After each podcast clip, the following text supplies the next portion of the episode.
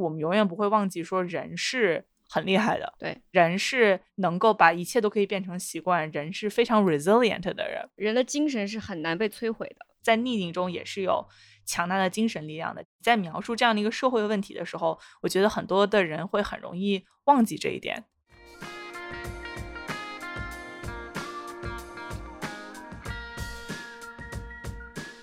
大家好，欢迎收听第三季第二十一期《小声喧哗》，我是主播 Izzy。《小声喧哗》是一档从影视文本中以女性视角来观察和批判世界如何被塑造的播客。如果你喜欢我们的节目，可以去爱发电和 Patreon 上支持我们，筹到的钱会被用于剪辑、设计等播客的日常花销中。两个众筹平台的链接会放在节目的文案里。今天和我在一起的还有伊娜和雕雕。大家好，我是伊娜。大家好，我是雕雕。今天我们要聊一部最近刚刚在各大美国的电影节上上映的片子，叫做《Nomadland》，中文的翻译叫《无依之地》。《Nomadland》这部电影呢，很多可能国内的观众比较熟悉，就是因为它的导演，她是我国著名喜剧女演员宋丹丹的继女。嗯，但是在美国，她现在特别特别的火，是因为她得了一个整个电影行业非常非常有含金量的一个奖。他的这部电影《Nomadland》，它其实是才是赵婷的第三部长片作品，就入围了国际 A 类电影节的主竞赛单元，而且一下就拿下了最高奖，就是威尼斯电影节的金狮奖。这次获奖之后，赵婷才是整个这个历史上的第五位女导演得这个奖，也是整个历史上第八位华人导演来得这个金狮奖。所以说，真的是非常非常大的一个肯定。那我们几个人是在同一天看的。这部电影是第五十八届纽约电影节，然后今年是线上观影，所以我们几个就是啊，分别在各自家看了。对我其实觉得非常遗憾，这部电影我没有办法在大荧幕上看，因为它的很多这种镜头语言，包括它对于美国西部的这个景色的这种呃诠释，实在是太适合在大荧幕上看。对，就是我家电视再大也没有办法跟大荧幕比。简单的介绍一下这部电影吧，它其实是基于一本书改编的。然后这本书是哥大的新闻教授 Jessica Bruder 写的，名字叫做《Nomadland: Surviving America in the 21st Century》。这部电影其实没有什么特别跌宕起伏的剧情，更像是一个比较深刻的一个角色研究。这个电影的女主角的名字叫 Fern。她原本和她的丈夫是住在一个叫 Empire 的美国西部小镇上，内华达州。对，内华达州这个小镇其实也挺常见的，就是你，整个一个镇上它其实就只有一个巨大的企业，然后这个呃小镇呢，它就是靠着一个大石膏矿场来生存的，所以它整个经济大衰退的时候，这个公司破产倒闭了以后，全体员工就被遣散了，所以整个小镇就突然失去了存在的意义，甚至连它的这个邮政编码都失效了，所以就在这种环境下呢。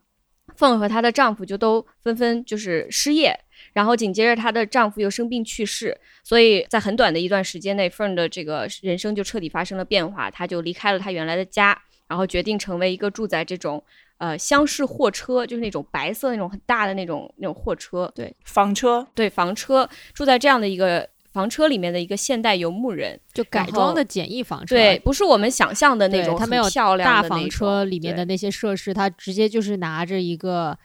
等于说他拿了一个面包车，然后把它改成了一个房车。对对对，他就过着一个什么样的生活呢？就是在美国西部的不同的城市里面，哪里有零工他就去哪里，然后一边打工一边流浪，就住在自己的卡车里面，这样的一个一个人。我特别想听一下你们看完电影的第一个感觉。看完电影一半很让我立刻想要租车自驾游美国，然后另一半其实有一些淡淡的感伤。这个感伤主要是因为二零二零疫情的原因，让我就是特别想家，然后也格外重视这种人与人之间的联系。而这部电影所呈现的这种对所谓家的概念，所谓人与人之间如何不依靠一个地点而建立这种深刻的感情，其实是非常就是挑战我固有的理解。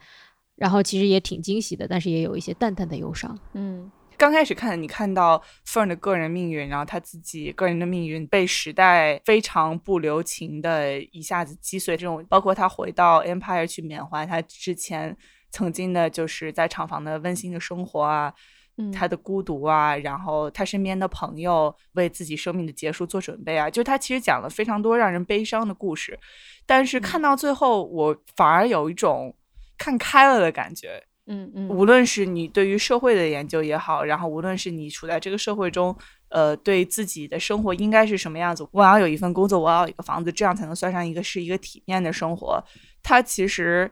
在一定程度上展现了另外的一种有尊严的生活方式。对我，我非常同意。我看的时候也很感伤，但是是因为 Fern 这个人，他确实是一个正在处理生活中的很大的一部分的他失去悲伤的，她失去她所有东西，就是一个失去了所有东西的女人。对，他在 process，他在处理这一切，所以这部电影其实拍的就是他的这个心路历程，然后我们跟着对他的这个心路历程一起。我们看到的是他刚刚失去一切，然后又是非常非常勇敢的去面对了一个完全未知的生活，然后我们就跟着他一起走上这种旅程，是这样的一个另类的一个冒险故事，就是一个女人她如何去面对。这个突然对他来说非常陌生的世界，其实我特别喜欢这个电影，就是因为它给了我一种力量，就是你在看到一个人他决心要独立生活的时候，他的这种自由的精神是非常非常普世化的。我不会觉得看这个故事，他就只是说这一个人。Fern 这个人，他其实代表了很多跟他处于同样状态的这种一代的美国人吧。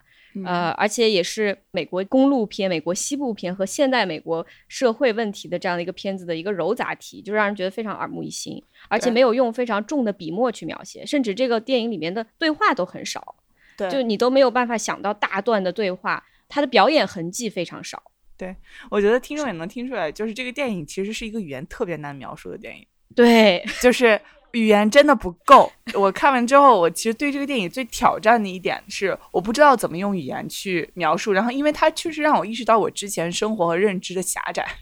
对对对对对对，因为你在刚看的时候，其实会害怕，就替 Fern 感到害怕。我我心目我心中，至少就你我特别心疼他，对，我会担心说，啊，他遇到危险怎么办？他被人抢劫怎么办？然后你看他没有吃的，没有穿的呀，没有没有暖气，就很冷。因为这个片子它一个很好的地方，就它没有去浪漫化这种在路上流浪的生活。对比如说，其中有一个部分就是他们一群人。这种呃，去交流用什么样的桶来做马桶是最合适的。说什么每个人大概每天要排泄多少，然后呢，如果你胖一点，你就应该用大一点的 桶，怎么怎么样？对，然后里面还有一段就是 Fern 他就突然拉肚子，就对这种这种细节他都会放在里面，不会让你觉得哇，我现在就要开着我的车去，哦，好浪漫，对，对，不会有这种浪漫的感觉，它是非常。真实的一个底色，但是又在这个真实的底色上面有非常非常美好的这种描述。我觉得整个这个电影它的成败就在于演 Fern 的这个人，这个表演没有立住的话，这个电影就很难立住。选的这个主演是 Francis McDormand，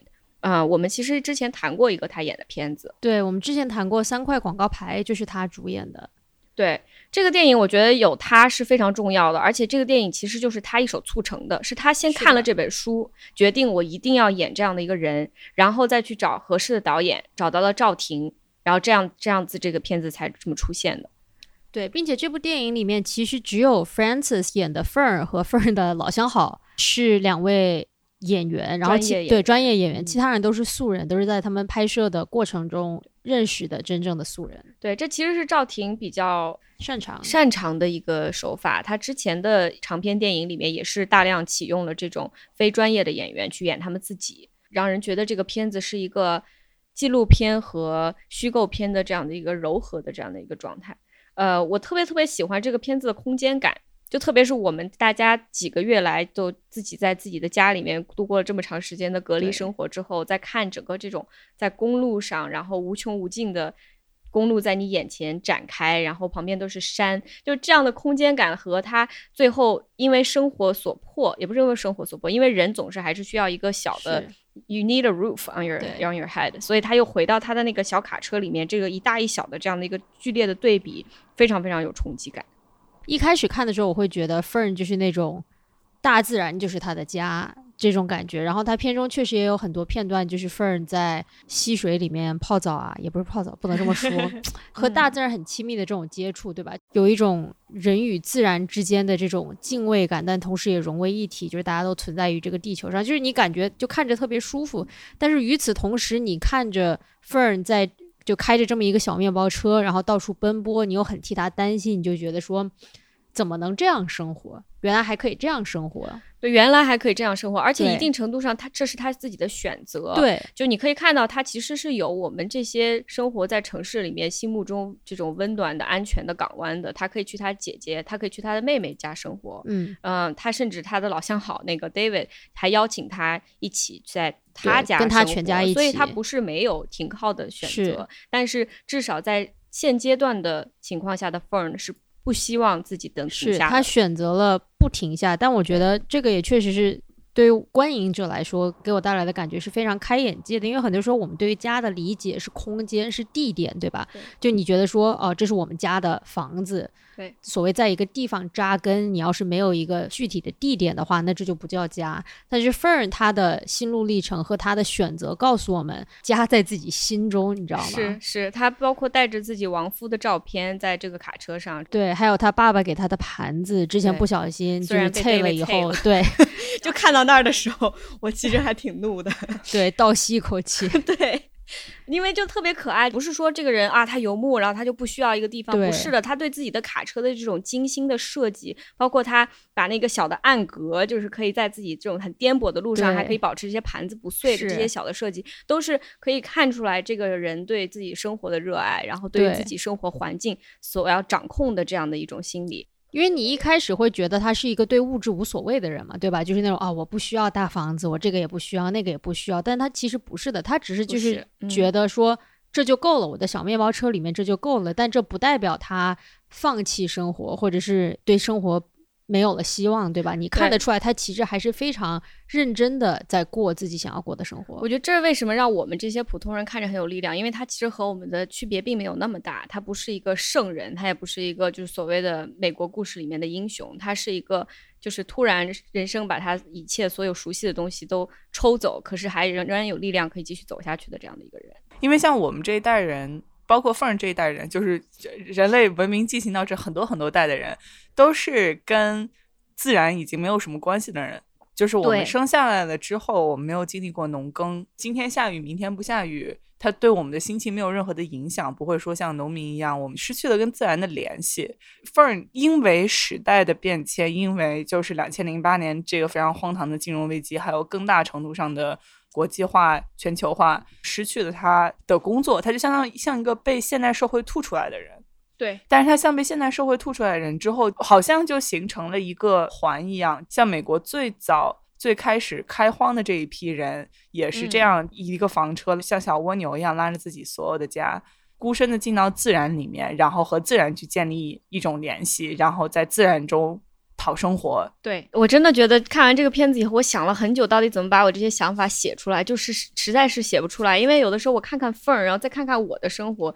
就我在网上挑今天要用什么样子的就杯垫，然后明天要用什么样，就是 you know 你的整个生活是被资本主义的这一套非常熟悉的东西所包裹的，然后你觉得非常安全，你觉得自己没有这些东西是活不下去的。可是实际上，如果抛开这些东西，你作为一个人的需求其实很简单，你就是需要身边有人、有朋友、有亲人，然后有爱，然后有一个容身之地。嗯，然后吃得饱，穿得暖。对，其实这个电影里面，如果你说没有情节，它唯一的情节就是 Fern 他还是经历了一个从他觉得哦我我没问题，我自己一个人就可以搞定，到他意识到其实有一整批人都是过着像他这样的生活，都大概年龄跟他差不多，五十来岁，快退休了，也很难再找到新的稳定的工作，他们都像候鸟一样。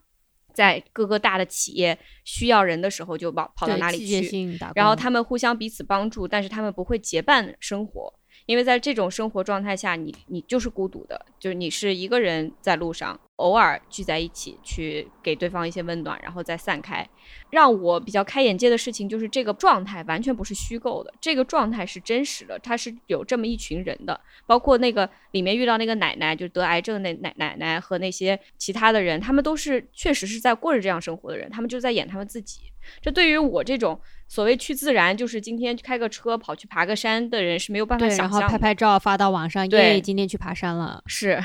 嗯，我觉得其实说到这里，我们可以聊一聊整个这个电影它所描绘的这一个社会现象和这群人吧，因为这其实是一个非常真实的社会现象。而且也是挺美国独有的，就因为美国最近的这十几年来的整个社会安全网没有兜住的这一群人，他们的生活状态是什么样子？我觉得这个问题不是美国独有的，但是这个 Camp Force 这个现象，对，确实非常美国。嗯，他讨论的是一个，如果你用一个社会学的词汇描述，就是它是一个工人养老问题。如果你聚焦到美国的话，就是美国在两千零八年之后，一方面是经济危机，然后另一方面就是我们之前在美国工厂里面也讨论过，随着工厂的呃技术对工人的要求。不不断的改变，对人力资源要求的不断的更新换代，其实很多的这种中老年工人，他们面临的一个问题就是生活的成本越来越高，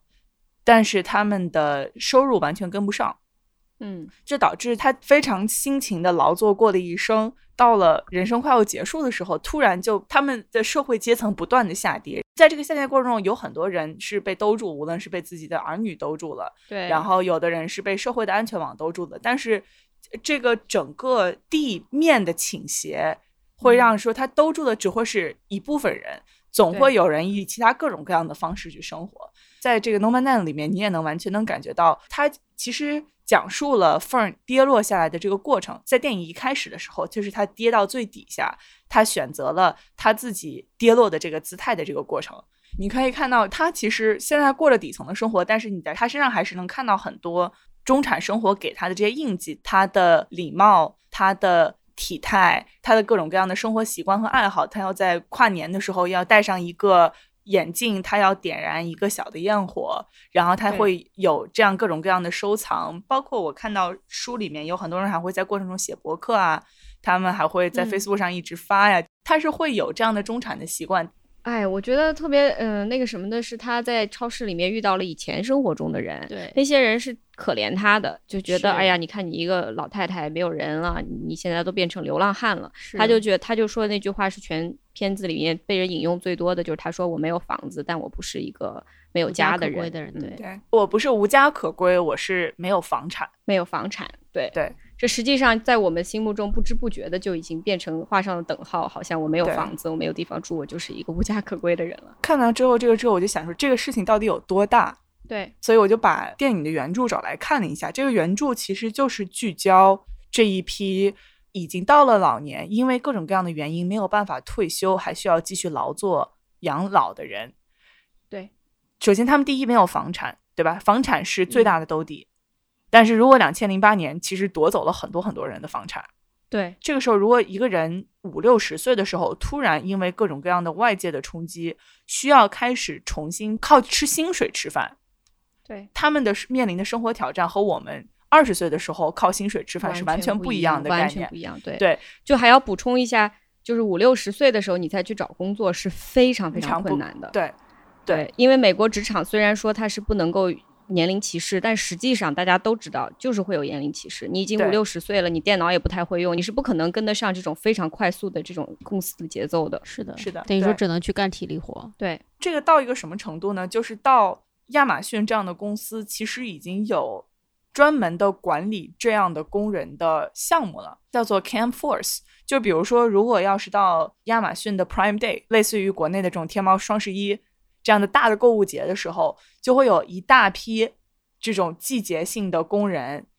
驻扎到他们附近。到了呃冬天是呃 Christmas season，黑五加上圣诞节会有一个购买的高峰。那么他们这时候一下子会需要非常非常多的人，他们会招来一大批这样的住在小的房车里面的人。比如说在这边是亚马逊的物流工厂，旁边就给你开出一大批通着电的。停车场，然后你自己过去，把自己车咔往地里面一插，对，白天过来上班。但是很多都是曾经是中产的老人，而且他们曾经过的是非常体面的商人生活。就像那个富人说，他之前是一个管人力资源的，对，无论是他们的经验也好，还是他们的技术也好，是没有办法被转换到现在劳动力市场的需求的。对，我在书里面就看到亚马逊的管理人员对这些人的评价，就是说，哦，他们的 work ethic 很好，他们非常勤劳，非常能吃苦，很礼貌，很礼貌，然后很能吃苦。然后我看到之后就会觉得，就是心里面特别不是滋味吧。对，对我其实刚才说这是一个独有的美国的问题，我是想说是这个开着房车去去流浪这个事情，但实际上中国有一个极其相似、极其极其相似的问题，是在我们这些人还在小的时候，就是大的下岗潮。一九九六年、一九九七年年间，国有企业大面积亏损，然后被迫展开一系列的这种产权改造的运动。当时下岗的工人的总量是一千五百多万。我对这个事情其实是有印象的，因为我的姥姥姥爷他们当时是在一个工厂工作，整个城镇那个县就是这个工厂，就跟 Empire 一模一样。对你就这个厂里面的学校里面的职工，男的在工厂工作，女的在这个工厂的子弟学校当老师，这就是我姥姥姥爷当时的状态。那么这个厂被迫解散下岗了以后，这些所有的人都失去工作，而且他们比较惨的是那些像这种当老师的、搞人力的，因为他们就很难再去转业了。那些有具体的职业的人，他们可能还能去一个私人的工厂或者去别的地方打工，但总的来讲就是一种你整个一夕之间天都塌下来的状态，因为你一整你一整家人。他们都是从一个有体面工作的蓝领，突然一瞬间变成无业游民。当时中国的这个解决他们养老问题是用工龄买断的方法，你有多少年工龄，我就给你多少钱，转变成钱。那这个钱是一下就花完的，就是开玩笑，根本就养不了这些人。但是当时的下岗工人的问题是年龄没有这么大，跟美国的这个状态不一样的是，他们还有很多是中年人突然就失业了。那么他们里面比较活络的、有机会的、下海的，什么都有。但是那些年老的人就被抛下了，是一模一样的。而且这个不光是一个经济问题，很多时候它其实还有一个心理问题，就是你整个人的生活状态、你的所有的尊严、你的体面突然被抽走的这样的一个状态，你需要去调整。对就我在看了这个片子以后，我就想到了中国当时的那一批人，然后我就想到有一个片子，其实我很久以前看过，叫《Bitter Flowers》，叫《下海》。嗯是王小帅监制的。他讲的是东北站街女的故事。东北一个下岗夫妇，他们中年人还要奔自己更好的生活，还有精力，还有还有这个精神头。然后这个女女的就去拿了广告去了法国，然后去了法国以后就去站街，去站街就被欺负，然后最后终于赚了一点钱。总之就是是一个非常大家熟悉的这种性别叙事，你知道吗？就是一个年轻的女人，她在整个社会最有价值的是什么？就是她的身体。那么她的就是这种从抛开自己的这个羞耻到身体被利用、被出卖，就这个故事太熟悉了。我就我就看到的时候，我记得当时看到的时候，我就有点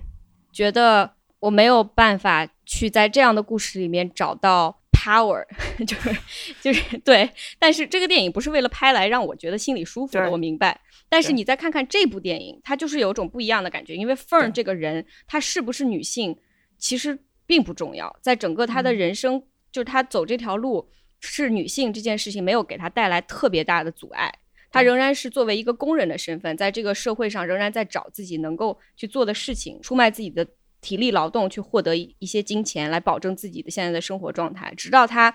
生病去世之前，她都是要用这样的一个方式去生活的。就是她没有把它搞成，你知道我们熟悉的这种啊，女性没有了工作，她在社会上到底出卖什么呢？她只能出卖肉体，就是这样这样的一个、嗯一个故事。对大规模下岗的事情，我还有一个非常值得看的一部纪录片叫《铁西区》。这个铁西区，我觉得我们之前已经提到过了。这个铁西区比你一辈子还长，就你看完之后你就老了，看完就老了。真的。因为我是在 电影院里面看的，嗯，我看完之后感觉自己像过完一生一样，长到它需要分好几天播完，然后我每天就像去 去去去工厂上班一样去看这个电影，然后出来之后腰酸背痛。是出来以后觉得要去喝一壶酒。对，真的出来之后要去喝一壶酒。对我我我爱喝酒，就是那个时候落下的毛病然后。第二天又再回去，还得继续上第二。天还要回去看。他是就是跟拍在呃这些大的社群失去了工厂之后，人的行为和人的精神状态，就是无论是老年中老年人。他生活突然失去尊严的这样的一种状态，然后包括年嗯轻人找不到方向，这个电影对我的影响其实挺深的。然后如果大家感兴趣的话，也想去去去把上上班儿的话上上班儿的话，可以去看一下。我觉得还有一个值得提到的点，就是说我一开始会把这种企业破产、大家大规模下岗，你一说，我其实想的都是东北啊、山西啊，就是这些地嗯方的大国嗯营企业。但是其实并不是这样的。五十年代出现的这些企业，用它的盈利去给员工的生活兜底这件事情，不是一个中国独有的状态，包括美国也是非常非常多的，像 Empire 这样的一个镇，就是说我是一个工厂，我在这儿挖出一堆石膏来，然后我就拿我这个工厂的盈利来这儿给你们建房子，给你们建学校，给你们建医院，所有的人都住着非常非常便宜的房子。我看到书里面就是说，都到了两千年初，然后房租还是就是几百块钱，一百一两百块钱这样的，就是极其便宜的工厂补贴的房子。这是美国战后经济五十年代之后全世界的战后经济非常常见的一种画面，因为当时的预期是这个国家什么都没有，这个国家没有任何的兜底，你也不太能预期你在外面能买到什么样的东西，你能进了厂子，你的生活才能被这个厂子给你提供的这些生活的便利兜住。但是亚马逊这样的公司，它就不会有这样的预期，它会预期你每个人都是有尊严的生活的，它会预期你你有各种各样的选择，你可以自己给你钱自己出去买。虽然它一样养了非常多的人，但是亚马逊这样的公司是不会去像老一辈这样的公司去承担这些人的生活的。对，我觉得这也不是说是亚马逊是一个性格不一样的公司，这后面有很多非常复杂的劳工问题，包括整个美国 Union 的衰落，这些都是都是在里面的。包括它作为一个科技公司，它的这个受到管管制和其他的行业还是不一样。但是现现实就是这么个状态。对，我记得因为亚马逊和 Uber 这样的公司就深陷这样的争议嘛。就是难道我不是给你钱就可以了吗？我们这么年轻可爱的科技公司还需要去面临？难道五十年代老公司需要面临的这些劳工问题吗？这简难道不是上一个时代的问题吗？就是个皮卡丘惊讶脸的表情，不是的，就是这个你一个公司，你身边聚集的这么大量的人类，他需要面临的问题都会是一样的。这个当然对亚马逊来说也不是很实际，因为这现在的人力市场就是流动性要强很多。但是认为自己。和之前的工厂的形态可以完全不一样，是一个非常非常天真的想法。而且在美国还有一个更加棘手的问题，就是你没有工作就没有医疗保险。就这些人，像 Fern 他们这些人的生活，我觉得必须要清醒的看待的，就是他们是非常朝不保夕的。你在做这种体力劳动是很容易受伤的。那么你受伤，你没有医疗保险，因为你没有雇主去提供你医疗保险，这是非常要命的一件事情。更何况他们又都是年龄比较大的人。我就在想，这个片子他拍的时候是在呃疫情之前，那么我在想象这一群人在疫情之后的生活是什么样子。你去看他们自己说的话，确实是非常有力量的。比如，因为人的精神。很难被摧毁，他们是坚强的、非常有独立性的人。那么他们就会说，不会全部都怪社会，对吧？你就经常听到很多在呃美国生活非常不好的人，他们不会一味的怪社会，至少他们自己跟自己之间打气的时候说的是，我可以，我还有很多方法可以让自己的生活继续下去。但是你退一步去看，就会发现他们不应该是这样的状态。他们很多人在这个资本主义。呃，已经给他规则好的游戏里面玩了一辈子，遵守了所有的规则。对这个游戏的结果，就是说你通关的时候，你就可以体面的退休。可是他们玩完了整个故事以后，发现 it's a false promise。那么他们生活现在变成了这个样子，仍然还要继续下去。可是我们不能够。忽略这是一个巨大的一个政策的上面的失误。电影里面有一个情节，就是 Fern 遇到了和他过着类似生活的那个大群体的时候，当时有一个场景，就是所有人围着篝火，然后在分享自己的故事嘛。然后其中有一位大妈，她分享自己的故事，就是我在美国的这种企业中混了二十年，一直积攒着我的什么退休金啊什么什么的。然后最后等我快要准备退休的时候，她告诉我，我只存了大概五百块钱。对对。你就想一想，你告诉一个人，就是他辛辛苦苦遵守这些规则，然后呢，认认真真的工作了二十年，然后到头来他的退休金就只有五百。那拿着这个五百，然后呢，还要继续工作，是这样子。对，中国的很多老年人没有过这样的生活，因为他们被子女兜住了，兜的好不好是另外一回事。你想想六零后，我爸妈那一代，六零后第一代六零后今年六十，他们已经要面开始去思考养老问题了。你的收入如果是资本性的收入，嗯。那么你的养老问题就会要轻松很多。你有一套房，然后有更多的就是 passive income，那么你的养老就会是一个很非常好解决的问题。对，在美国这边也不是说儿女不会给你兜底，像最后电影里面的 David 也好，Fern 他都是有回到家庭里面，回到就是社群的选择的。嗯，只是他们就是 Fern 个人没有做出这样的选择嘛。嗯，那么回到中国的话，说第一批农民工以六零后为主力，如果他没有赶上这种财富再分配，包括他如果的儿女吃到了教育的红利，成为了高精尖的技术工人，或者是政府拆迁费这样的红利，这还是很少的一部分人。对，还是很少的一部分人，他单纯依靠这种非常不稳定的劳动收入和劳动积蓄来去抗衡越来越高的医疗啊、教育啊、住房的支出，其实是更加更加脆弱的一批人。对，没错。再进一步看，就刚刚你提到美国的医疗保险，美国医疗保险是跟雇佣关系挂钩的。嗯，我在书里面也看到，就是他们非常想跟 Amazon 工作的原因是 Amazon 的保险非常好。嗯，在国内呢，就是城镇职工养老保险是也一样是需要有相对稳定的雇佣关系的。嗯，但是很多农民工其实得不到，也不愿意签订那种非常稳定的劳动合同。那么他们的医疗保险问题是一个更大更大的缺口。就这个。整个政策我是并不是非常熟悉，但是随着我就是为了 准备这一期节目一直在读，然后就我看的会觉得好像有一个非常大的口在我面前，是一个马上要变得更大的一个缺口。之前已经有过一个非常非常大的缺口，就是下岗工人的那个呃养老问题，当时是本来想要搞的嘛，但是一算发现是两万亿元，哎，然后最后就说那那算了，搞了，那社会问题就社会问题吧，所以我们就这么过来了。然后现在马上要面临的是这一批仍然很快可能会要被现在有的这个经济结构和劳动市场需求抛下的人。上一代的下岗工人，至少他面临着一个在增长的经济。而且当时大家还是非常清醒的，知道有这么样一个大的缺口。就现在感觉好像这个世上的一切都在蒸蒸日上，然后所有人的生活都在变好，再加上国内的收入不平等已经越来越大，那么我们反而比当时更容易去忽略这些问题。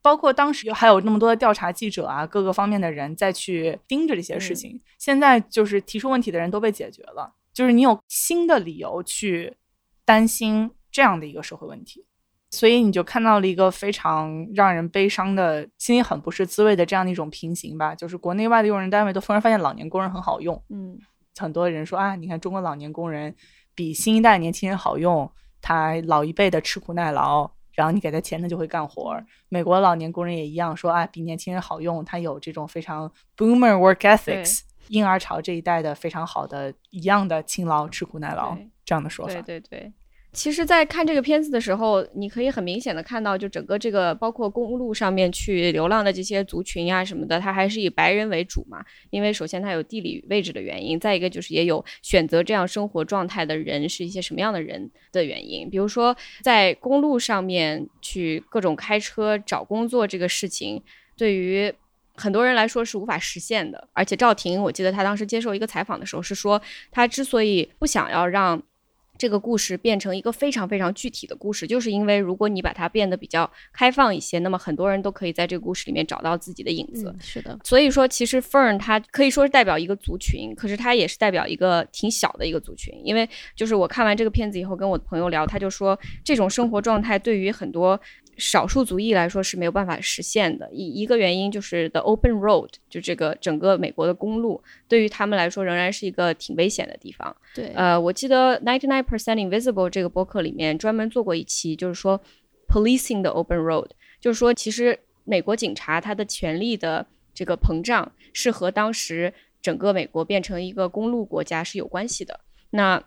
即使在近几年，你在马路上开车呀，并不是一个没有障碍的事情。就对于一个比如说年轻的或者是年老的呃黑人来说，对，尤其是少数族裔，在美国西部、在南部，其实美国的那个边境管理局，它有一个一百英里，就是离美国的边境一百英里之内的这个范围，它其实都是属于它的管辖范围内的，就它可以随便拦。拦住你的车，对，查你的身份，查你的手续。你要想想这一百英里有多宽呢？就是如果你要是看美国东海岸的话，那么纽约啊、波士顿呐这些城市全部都是。对对对。当然，在东海岸你这个政治环境不一样，所以你走在大街上不会有人拦住你。但是在美国，尤其是啊西南部，比如说在德州一些地方啊、新墨西哥一些地方啊，经常就是你开车甚至进入一个景点都会有一个边检站。然后呢，如果边检人员看着你不顺眼，觉得说哎不行，这个人我们要再次审问。然后就让你靠边停车，然后审问，这些都是非常，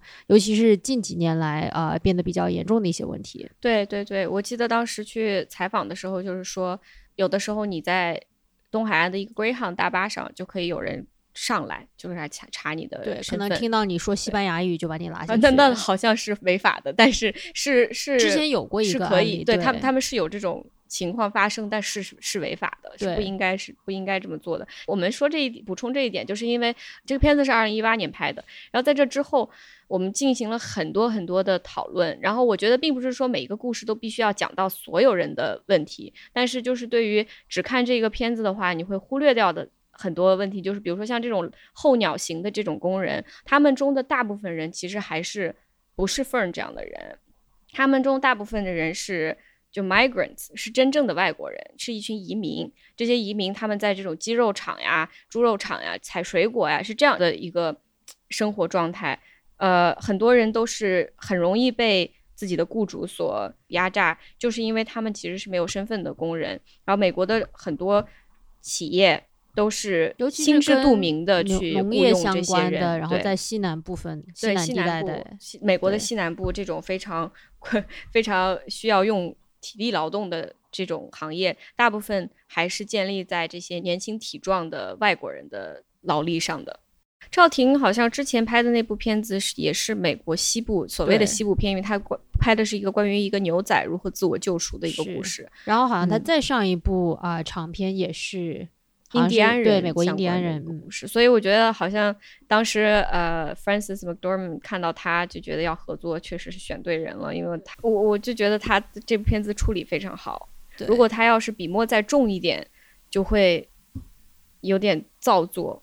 如果再轻一点，好像又没有现在这样的这种 emotional impact。并且我觉得 Francis McDormand 这个选角真的是选的太对了，你看得到这就是一个人真实的心路历程，你不会觉得矫揉造作，你不会觉得他是准备了台词，对对对，他并不是说感动美国，你知道吗？对，就是他不是很这种片子很容易就拍成感动美国，然后呢歌颂一下什么美国爱国主义啊，什么就是这种或者是或者是搞成那个 Hillberry，、呃 hillbilly elegy，就是那种就是 Hillbilly 哎好惨呐、你看我们多惨呐、真的好惨呐、没有人关注我们。对对，他也没有拍成那个样子。嗯，所以这就是为什么我们看完以后，至少我自己看完以后，我对于 Fern 的心情不是那种居高临下式的关怀，